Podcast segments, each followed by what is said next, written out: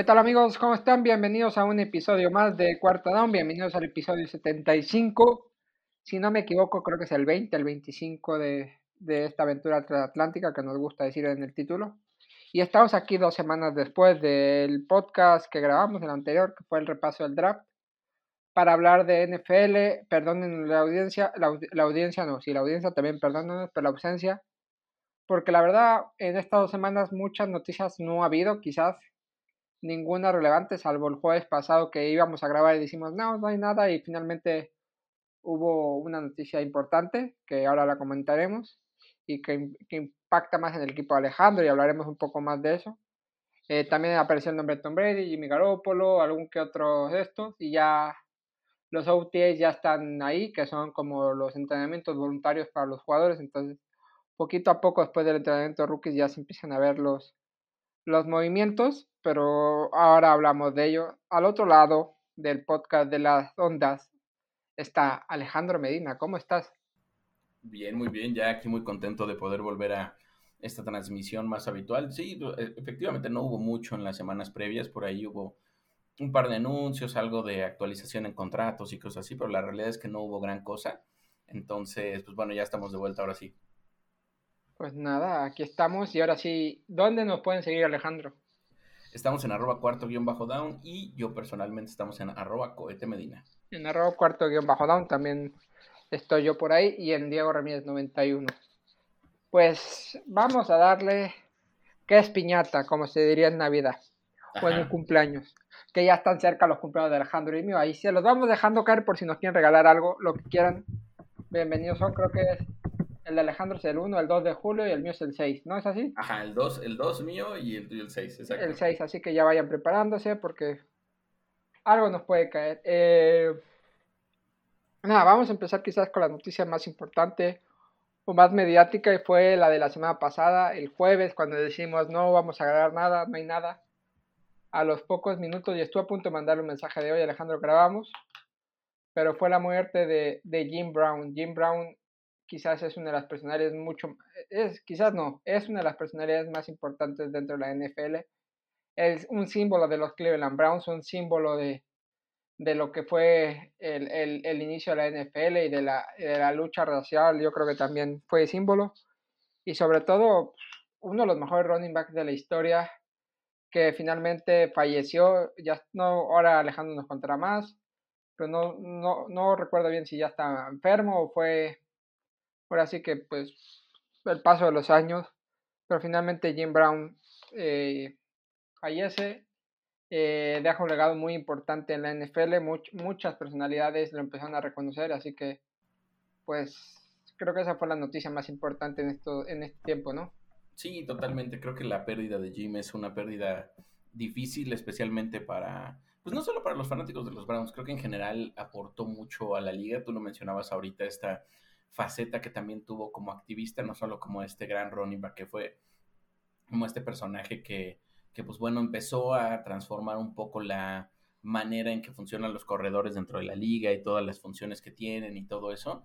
No solo, no solo se quedó por ahí, sino que también tuvo un activismo racial muy importante, estuvo eh, al lado de personajes bien interesantes de la, pues de, todo este proceso eh, de, apertura, digamos, racial que hubo en, Estados Unidos, ¿no? Fue uno de los jugadores más, más llamativos en ese tiempo. Y, claramente es para los Browns, yo creo que sin temor a equivocarme, el mejor jugador de su historia, ¿no? Debe por allá estar, eh, obviamente, otro Graham y algunos otros eh, que tuvieron sus momentos, pero la realidad es que Jim Brown sí fue trascendental para la liga. Él, junto con, eh, junto con los Browns, ganó el campeonato de la, lo que era la NFL en el 64, antes de que empezara toda la época de los Super Bowls. También fue subcampeón en el 57. Hubo varias cosas ahí que, que tuvo en ese proceso.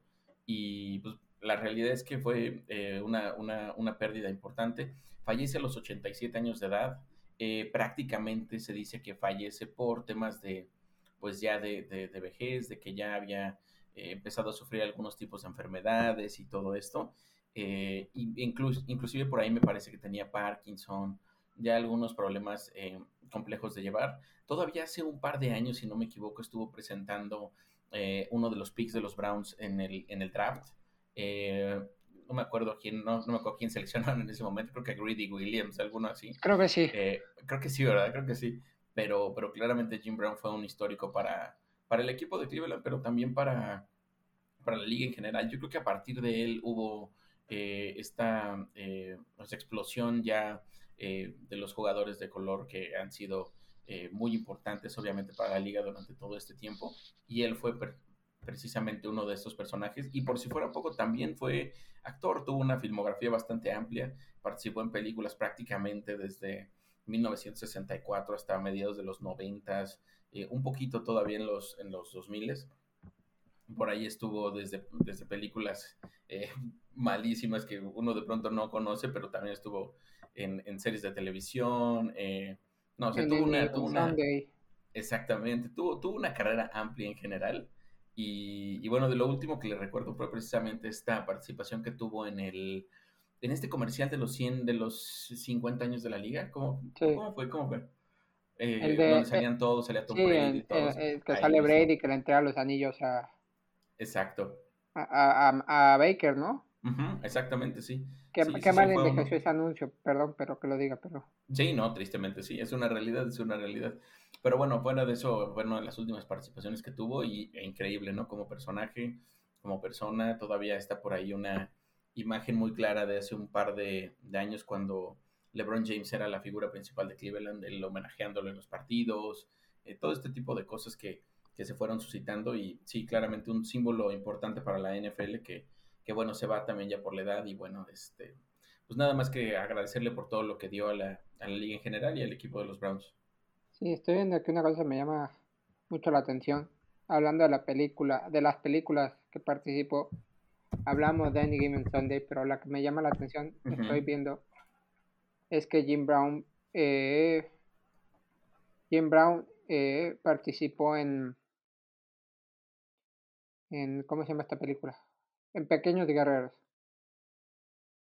Y estoy viendo Así sí, sí, sí, sí, sí, Y quiero ver a qué le puso voz. No, la realidad es que tuvo, tuvo una gran, gran trayectoria. Aquí ya vi. Muchas facetas. Ah, le pone la voz a Butch Medhawk, que no sé quién es, pero vamos a buscarlo. Porque Pequeños Guerreros es. Es Ah, ah, mira, es uno de los soldados, eh, quizás es uno de los soldados de... Es uno de los soldados de... De pequeños soldados, entonces. Sí, estuvo también, si no me equivoco, en Marcianos al Ataque, en Mars Attack. Sí. Eh, ahí estuvo también presente. Eh, muchas series, la verdad es que tuvo mucha participación en, televisión también, muchos programas. Sí, también en esta de... Televisión. En esta del draft, de, draft Day que sale... Draft Day, exacto. Sí, pero pues, Hay, que ver aquí. Ahora vamos a la amiga Wikipedia a ver sus estadísticas para lo que vean. ¿Ves? Hay un montón de películas y series. Pero sus, estadísticas es... A ver. Vamos a ver, vamos a ver. No saben por aquí, pero pues... Eh, no, la no, ah, después de nueve años en la NFL fue poseedor de, de récords eh, y tuvo una carrera de 12.312 yardas, siendo en su momento el líder de todos los tiempos en touchdowns por carrera con 106. Eh, uh, uh, uh, fue el primer jugador en llegar a los 100 touchdowns. Exacto, fue el primer en llegar a 100 touchdowns. Y, y pues, o sea, fue una explosión lo que tuvo. Lo, yo creo que lo que hizo en su momento fue cambiar el estilo de juego. ¿Tú te acuerdas de estos videos que veíamos antes, de muchos años, donde hasta, hasta cierto punto hasta podías llegar a ver lentos los partidos, ¿no? Como que sentías como que estaban en cámara lenta y la realidad es que este tipo de personajes como lo fue Jim Brown rompieron ese esquema y, hicieron un juego más físico, más duro, más complejo, eh, más rápido y fue parte de ese proceso. Hay que ver que, que para que vean el nivel de, Jim Brown, el récord de las 100 anotaciones lo hizo en 93 partidos. Quien se lo rompió fue allá en el 2006. O sea, estuvo casi 40 años, más de 40 años, 41 años desde que se retiró ese récord. Y se lo rompió un tal Lam Tomlinson, que lo hizo en 89 juegos, o sea, cuatro partidos más. Y estoy viendo aquí que que tiene el récord de la franquicia, 1863 yardas, que no sé si ya lo rompió Nick Chubb. Creo, creo que sí, creo que sí, ya lo... Es el récord más antiguo de la franquicia, de 133 yardas por juego en una temporada, que solo se la rompió O.J. Simpson en el 73. Sí, tremendo. Así que Jim Brown era, era un tipo, es un tipo que marcó la liga, como dices tú, cambió la forma de ver eh, el fútbol americano, cómo se juega la posición de running back y, y, y ahí está, o sea, ahora no, no descarto que a lo largo de la temporada veamos algún un homenaje, sobre todo en, de los Browns, seguro en el juego inaugural algo a ver. Y en algún juego importante de la NFL que haya sido, marcará también como el partido de John Brown, porque pocos son los jugadores tan trascendentes en esa liga. O sea, hablamos de Jim Brown, podemos hablar de John Neymar, podemos hablar de propio Jay Simpson, que ahora ya que fuera del, del terreno de juego pues cambió su vida, pero de esos pioneros, obviamente ya Joe Maiden, todos esos, pero, pero Jim Brown es hablar de uno de los padres de, la NFL moderna, se puede decir, o de la versión beta de la NFL moderna. Obviamente esto está evolucionando constantemente, pero, pero ahí está. entonces, eso fue la noticia más importante. No sé si quieres agregar algo más de, de lo de Jim Brown. No, y, creo que fue parte de, de la primera ola de, de, fanáticos de los Browns, estos que que se quedaron en, en, en, el tiempo, digámoslo así, que han perdurado, porque bueno, la realidad es que el equipo ha tenido muchos malos momentos en este, en este proceso y pues, sí, yo creo que es claramente, no, no pienso en, nombres y seguramente por ahí estará Clay Matthews padre, eh, algunos de nueva época que han, que han, ya pesado mucho y todo eso, pero, pero no hay personajes que, que tengan esto, ¿no? Quizás este, esta, esta repercusión tan amplia como la tuvo él. No, totalmente de acuerdo, pues. Eh, después, después de, de, de, eso, pues, ahora pues a seguir y, y pues sigamos con las noticias. Quizás la, la, noticia más importante de esta semana es que la NFL dio a conocer dónde se celebrará, si no me equivoco, el draft de, de, de 1900, decir, el draft del de 2025 y el Super Bowl de 2025 también, ¿no? Sí, sí, sí. El draft, se va, finalmente. el draft se va a disputar en, en, en, Green Bay, en el Lambeau Field. O sea, el draft del año que viene será en Green Bay. Y el Super Bowl de dentro de dos años va a ser en, Levi Stadium de los San Francisco 49ers, que, que quizás es uno de los estadios más modernos con mucha tecnología. No llega al nivel del, del Allianz y del SoFi Stadium, pero Aún así, perdón que haga la cuña, yo que trabajé ahora sí que la, llevando a la marca que le pone toda la tecnología al estadio, pues sé que hay mucha tecnología detrás y, y aparte creo que ya le tocaba a San Francisco llegar a, que le llegara al Super Bowl, aparte es un estadio bonito el Levi Stadium y todo el ambiente que hay en San Francisco, entonces bien, creo que a nuestros amigos mexicanos les queda cerca San Francisco para irse a ver el Super Bowl, bueno. Sí, completamente. Completamente. Me parece una elección, una elección buena. La realidad es que siempre se está pensando en estos sitios que puedan tener gran, gran clima, que sean de fácil acceso, que sean super ciudades que también puedan recibir al volumen tan grande de personas que, que van, que tengan esta posibilidad de eh, generar actividades alrededor del montón de marcas que viven en el, en el Super Bowl. Y creo que por mucho la, la, ciudad de San Francisco está hecha para este tipo de eventos, ¿no? Eh, sabemos que tienen no solo a los 49ers, que si bien están entre San Francisco y Santa Clara, ahí están, ahí son prácticamente, obviamente, hijos de la ciudad, están los gigantes de San Francisco, eh, están los, los Golden State Warriors ahora también, con el Shea Center. Entonces, ahí, es una ciudad completamente deportiva y por eso tiene toda esta infraestructura que le permite albergar el Super Bowl. Exacto, también, y es, es, es, es el vecino de Silicon Valley, exactamente.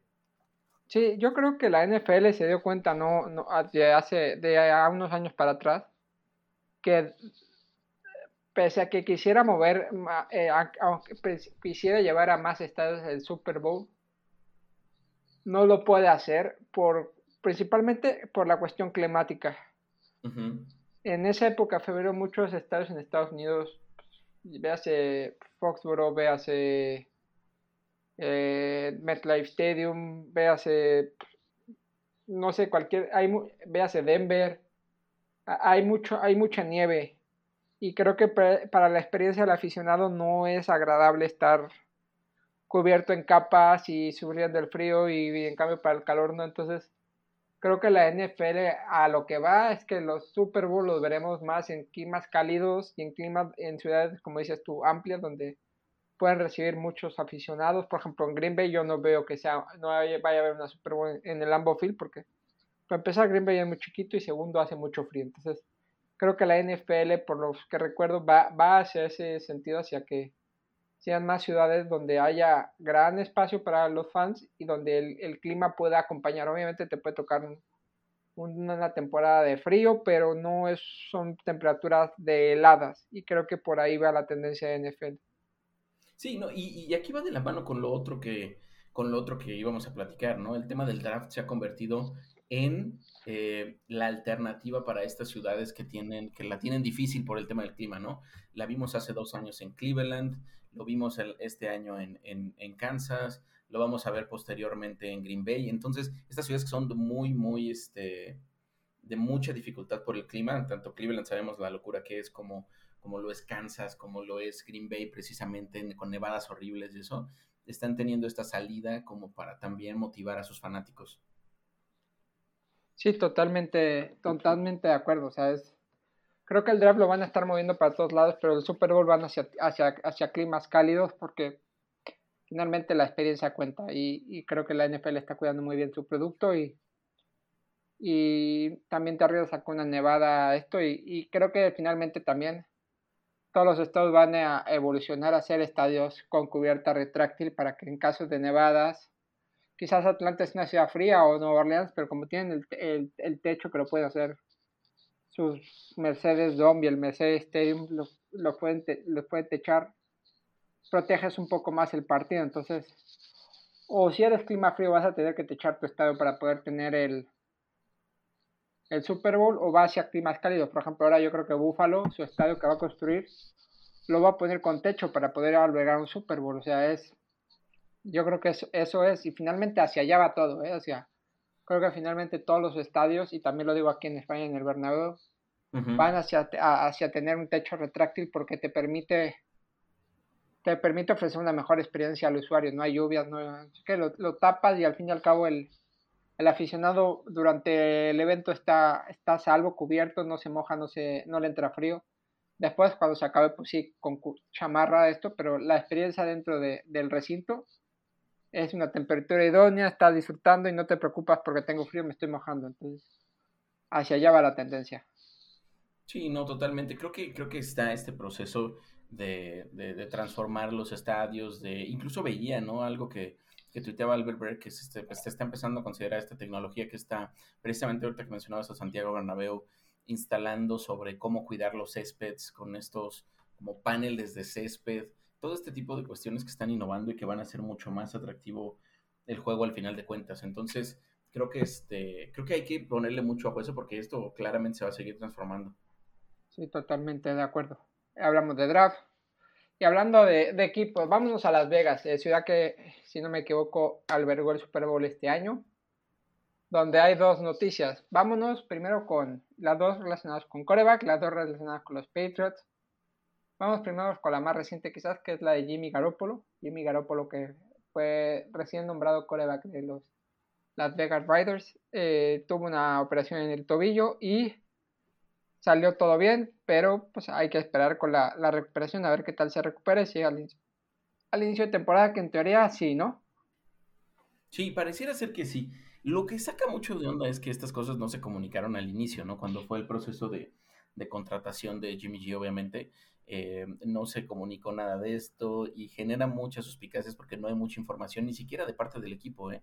Entonces, pues si te preguntas cómo va a llegar, cómo va a entrar, sabemos del historial de lesiones que tiene Jimmy G y es un poco pues preocupante, no quisiera encender alarmas ni mucho menos, pero sí es preocupante esa, esa situación de, de Garópolo. Y pues vamos a ver cómo se va acomodando el equipo, ¿no? Porque también es importante, sobre todo en, estos corebacks que están llegando nuevos de, a nuevos equipos, como, como lo es precisamente, va a jugar en un esquema que quizás podría como conocer ya, como es el de, de Josh McDaniels por su pasado en los Patriotas.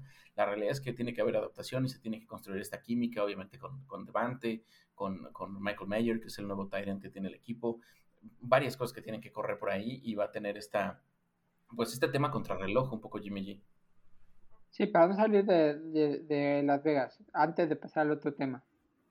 Eh, ahora que mencionas Devante, Devante también fue protagonista en las últimas semanas, sacó una, no sé si un artículo en, en Players Tribune o en Sport Bible, donde vino a decir que, se demostró que él, no, que él es un receptor a prueba de coreback, que no son los corebacks lo que lo hacen, sino es el, el, talento y creo que eso viene por, por el tema de que dejó de Aaron Rodgers.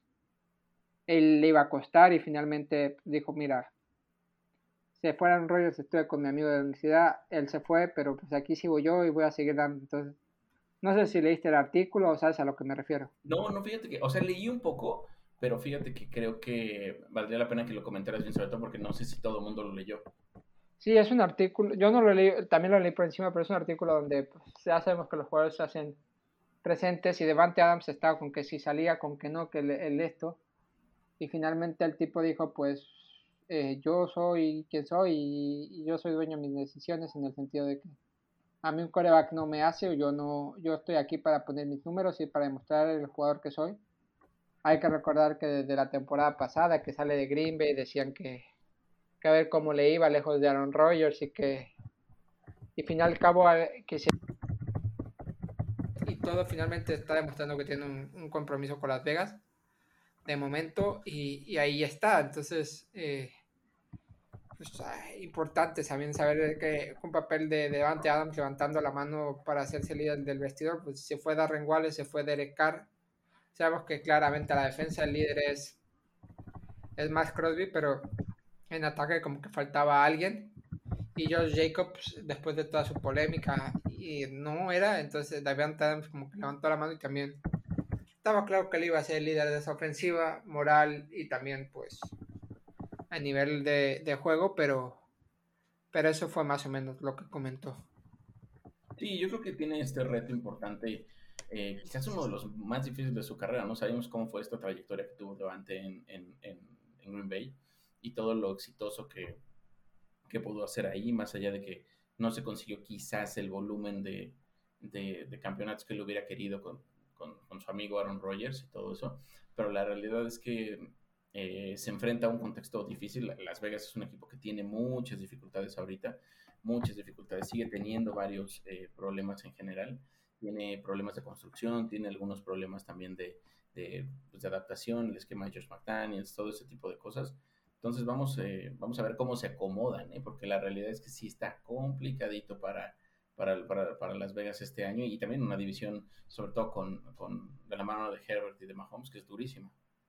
Sí, a ver, si no, ya sabemos que está Caleb Williams el año que viene y, y para adelante.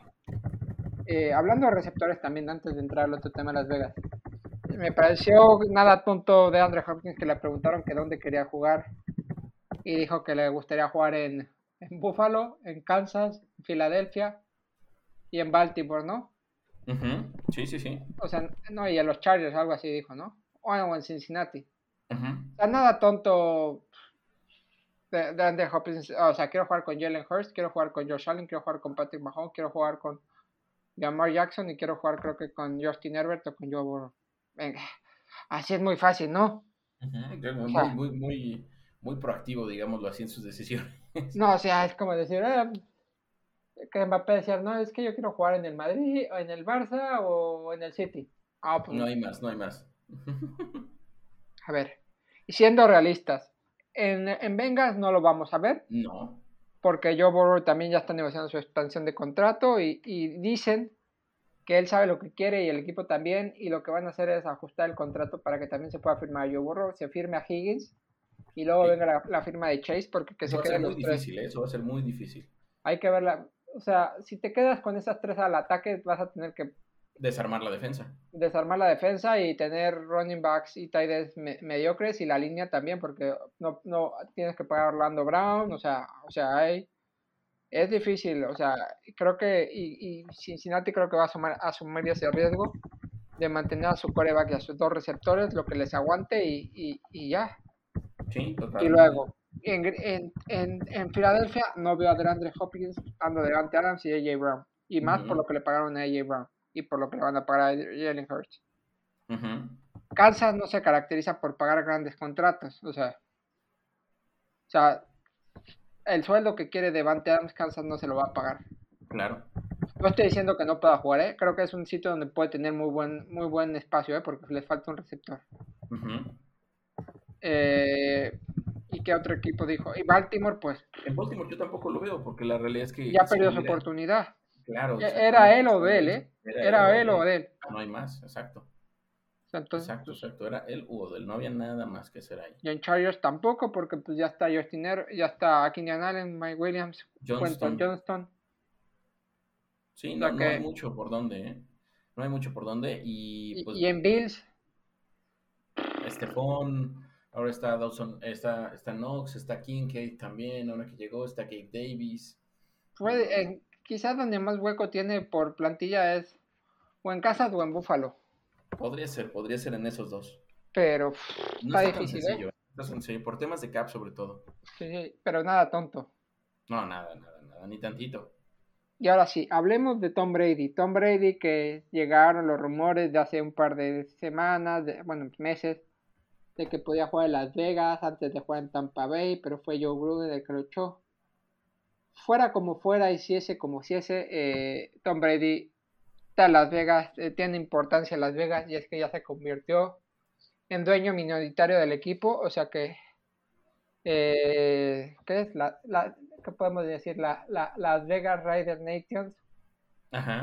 Nations, porque ya tenemos, o sea, creo que finalmente ya vemos lo que eh, cuál es el, el, camino de Tom Brady que va a estar invirtiendo. No me no no descartaría que también que tuviera algo que ver con los Pats o, o, luego empiece a, meterse más dinero en los Riders.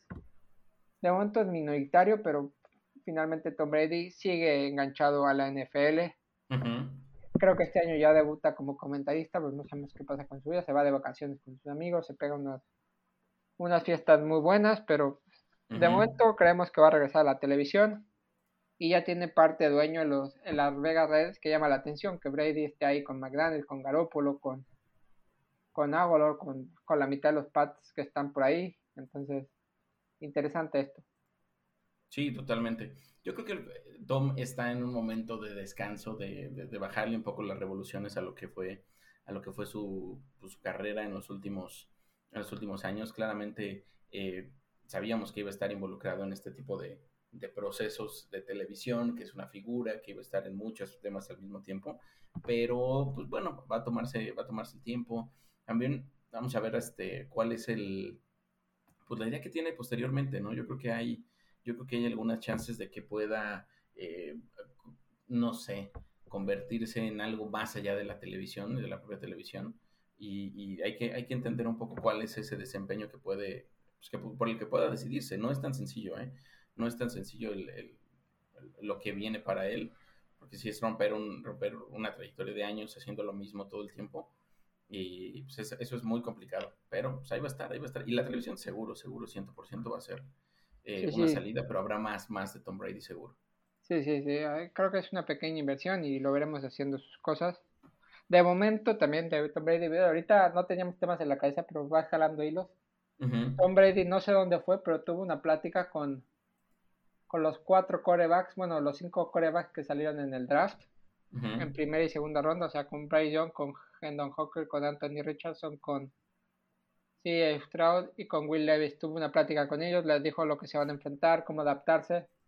Y creo que para estos chavos que el mejor coreback de la historia, recién retirado, se siente contigo, se, se dé el tiempo de platicártelo. Obviamente no es organizado por NFL, estuvo organizado por Fanatic pero pues creo que es una experiencia muy, muy positiva para, sobre todo para esta generación de corebacks que quizás les ha caído muchos palos, pero pues Brady se sienta a platicar con ellos.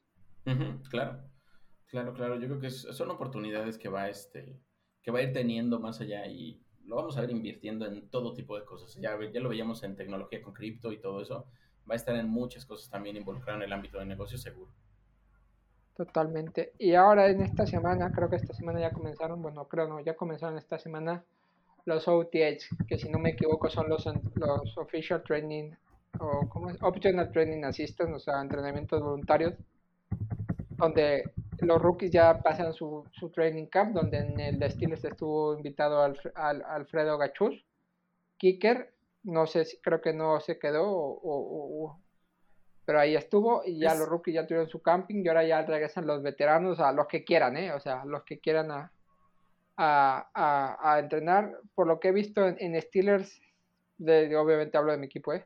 En defensa he visto pues a Cam Hayward, he visto a, a TJ Watt, está por ahí Alu Alu, está de Milial, está Alex Highsmith, está Minka Fitzpatrick.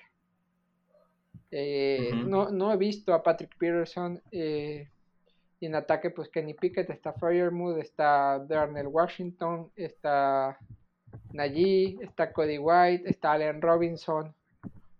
Y pues faltan ahí, los equipos van agarrando, van agarrando ritmo, se van conociendo los rookies con los, con los veteranos y, y van haciendo piña en una temporada que, que cada vez ya la empezamos a ver más cerca, todavía queda un montón hasta septiembre, pero poquito a poco esta, este tipo de movimientos nos dan nos dan chispas. Tú no sé qué nos puedas contar de, de los OTA y de los Browns, algo pues, destacable. Muy, muy activos ya, la verdad es que se ha visto ya eh, la integración que tuvo ya, dos, sobre todo dos personajes en la defensa que, que me llaman mucho la atención. Obviamente es a Darius Smith que ya está con el equipo y ha estado entrenando ya, me parece que puede ser un, un, pues un gran dúo de pass rusher ahí entre, entre Miles Garrett y él. Eh, sabemos que también está Onkoronko que puede ser eh, muy bueno. Se dice que, que, hay una posibilidad de que en algunas jugadas vayan eh, las como alas eh, eh, Oncoronco, Miles Garrett y en el centro estén Dalvin Tomlinson y, y Sadarius Smith, lo cual puede ser bastante bueno. Es algo de lo que se ha estado practicando ahorita en los OTAs.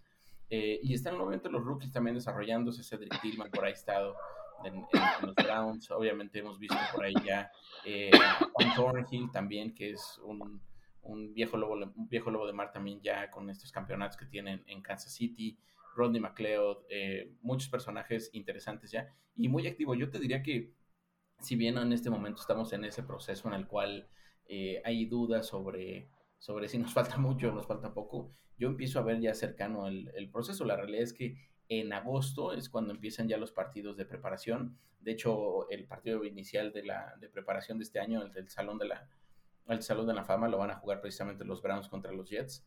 Eh, y es con el que se abre todo, todo el año ya futbolístico, no de transacciones ni de negocios en la NFL. Y, estamos ya a tiro de piedra, ¿no? vamos a empezar junio, en la siguiente semana ya estaremos en junio y estaremos a dos meses eh, de manera literal ya de, de ese banderazo de salida ahora sí. Creo que el que está dejando buena impresión de los Browns es el, novato Cedric Tillman, ¿no? Sí, es que es muy alto. Muy, muy alto. Es 6'4, si no me equivoco.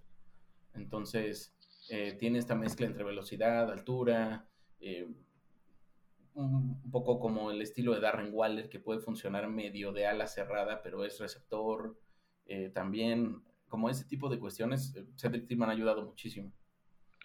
Sí, y ahora pues ya estamos llegando al final del podcast, o sea, es como un podcast cortito porque no hay mucho, pero sí hay algunas noticias que repasar, sobre todo fichajes. Eh, eh, no habíamos mencionado el, el de Sadaris Smith, llega para ser la pareja de Mike Garrett después de, eh, de, de, de que quizás Jedevon Clowney no llegó a cumplir todo lo que se esperaba, fue un una buen fichaje, pero no no llegó, creo yo que no llegó a complementarse del todo bien con... Sí, sobre todo el segundo año con Malik Garrett y ahora Sadarius Smith que regresa a la división porque recuerden que estuvo ya en, Baltimore. Después el año pasado amenazó con ir a Baltimore, iba a firmar y se fue a, Minnesota. Y ahora regresa a los Browns. Entonces ahí están los Browns apretando otra vez a la defensa que quizás saben que es su fuerte, donde tienen que competir, y más en una división como la, como la FC Norte. Y lo hemos visto también con, los movimientos, sobre todo de Steelers y, y Browns, pero pero ¿qué opinas de este fichaje, Salvo lo que ya nos has comentado? ¿Qué, te parece? Ah, le cae muy bien, muy bien al equipo, muy, muy bien en general por la versatilidad que tiene, que tiene Sedarius y la experiencia también. Hay, hay por ahí un par de pass rushers novatos que están desarrollándose. Uno es, uno es Alex Wright, que fue seleccionado el año pasado en la tercera ronda por los Browns, y el otro es eh, Laia, Mackenzie, ¿no? ¿Cómo se llama? ¿Cómo se llama? Ahí se me fue el nombre. Isaiah Maguire. Isaiah Maguire es el otro que seleccionan este año y creo que ellos pueden aprender mucho. Ya lo hacían obviamente de Miles y algo quizás de, de Clowney en este proceso, sobre todo Alex Wright. pero les cae muy bien la llegada de, de un personaje como, como Sadarius, que, es de los que arma mucho vestidor y puede, y puede ser muy transformador, digamos, de, de esas cosas. Yo creo que es, un, es, una buena contratación y por lo que pagó Cleveland, la verdad es que eh, es, es, casi nada. Cleveland acabó pagando por Sadarius Smith, eh, que fue un, un, intercambio de picks. Cleveland dio sexto y séptimo de 2000, sexto, sexto y séptimo, no, Cleveland dio quinta, quinta y sexta de, del año que viene y, y, los Vikings dieron sexta y séptima por eso. Ah, Entonces fue un intercambio que la verdad no le costó nada. Obviamente hay un tema de contrato que lo pueden cubrir bien con, con el cap que tienen. Y pues vamos a ver, yo no, descarto que todavía vengan más movimientos en, en, general, no solo en Cleveland, sino en todos los equipos, pero me gustó esta, esta llegada de, de Sadarius. Otro movimiento destacado quizás, bueno, va Brandon McManus, es cortado por los, los Broncos y se va a los Jaguars, el último, el pateador, el último superviviente del Super Bowl 50. Eh, no sé qué hay otro movimiento antes de pasar a los Steelers, porque Steelers, además de que firmaron a Mason Rudolph, firmaron a Mitch Trubisky como coreback 3. Ah, ese es otro cambio que no hemos dicho.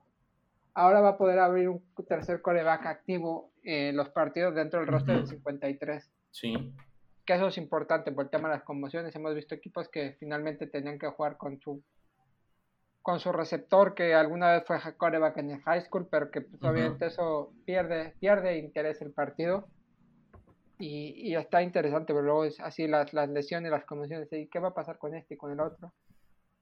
Pero eso, hablando de Steelers, Steelers también se refuerza la defensiva, la posición de linebacker quizás es una de las más débiles, salió Spillane, salió Miles, Miles Jacks, eh, salió Devin Bush, se hicieron con, con Marcus Golden, Marcus Golden que viene de los Arizona Cardinals, un tipo que llega bien para dar para dar fondo de armario y sobre todo rotación a, la parte de Des Rushers con Alex Highsmith y, y TJ Watt. Un tipo veterano que sabe lo que es y creo que es un, un buen fichaje. No va a ser titular como Sadarius, pero sí llega para poner fondo armario. Sí, creo que al, al final creo que eh, eso es lo que les hace falta, porque tienen bastante buenas, bastantes buenas piezas, ¿no? Yo creo que había que darle un poco más de cuerpo. Sabemos que las lesiones están siempre a flor de piel aquí, y ya lo hemos visto en años anteriores, el año pasado, ¿no? Si, no me equivoco, fue un año bastante difícil en lesiones, y esto, es, esto les daría quizás como una garantía para que no, para que no haya ese tipo de problemáticas otra vez. Y no, y fuera de broma, creo que, la, creo que Omar Khan está haciendo muy buen año de primer general manager. ¿eh? Me parece se ha movido muy bien en el draft, se ha movido muy bien en la agencia libre con Patty Peterson, ha fichado jugadores veteranos para fortalecer la defensa, ha fortalecido bien el equipo, pero me gusta, o sea, o sea intentando ser lo más imparcial posible. Creo que, que Omar Khan se está viendo bien, no sé cómo tú lo ves desde fuera. A, mí me gusta lo que, lo que he visto de, de Khan. Eh, tiene sus momentos, tiene sus cosas todavía y tiene algunos retos, obviamente, como como todo GM que está comenzando, pero creo que tiene la, es pues, una escuela, ¿no? Lo que vivió anteriormente con Kevin Colbert. Eh, sí. Fue, fue, fue bastante bueno, estuvo, con él, aprendió, lo desarrolló. Entonces, eh, hay, hay, una base y hay una tradición, se nota sobre todo en el marco de, de lo que es Pittsburgh, ¿no? Sí, sí, pero aún así se nota la diferencia ya con Colbert y eso se agradece. Sí, es, es parte, le va a dar su propio toque y, y creo que muy, muy, muy bien lo que hasta ahorita se ha visto. Vamos a verlo ya en temporada, que es cuando eh, los, lo, que decíamos, ¿no? Las lesiones, los estiramientos complican a los equipos y todo eso. Ahí, ahí es cuando se ve a los, a los, a los, a los, GMs de verdad, sí. No sé si hay algún otro fechaje que, que comentar, tampoco hay mucho noticias. Mm, pues bueno, se cerró el, el, este culebrón que había de, de semanas anteriores con, con Austin Eckler, con esta... Ah, verdad. Con estos dos millones de incentivos que le están colocando en su contrato.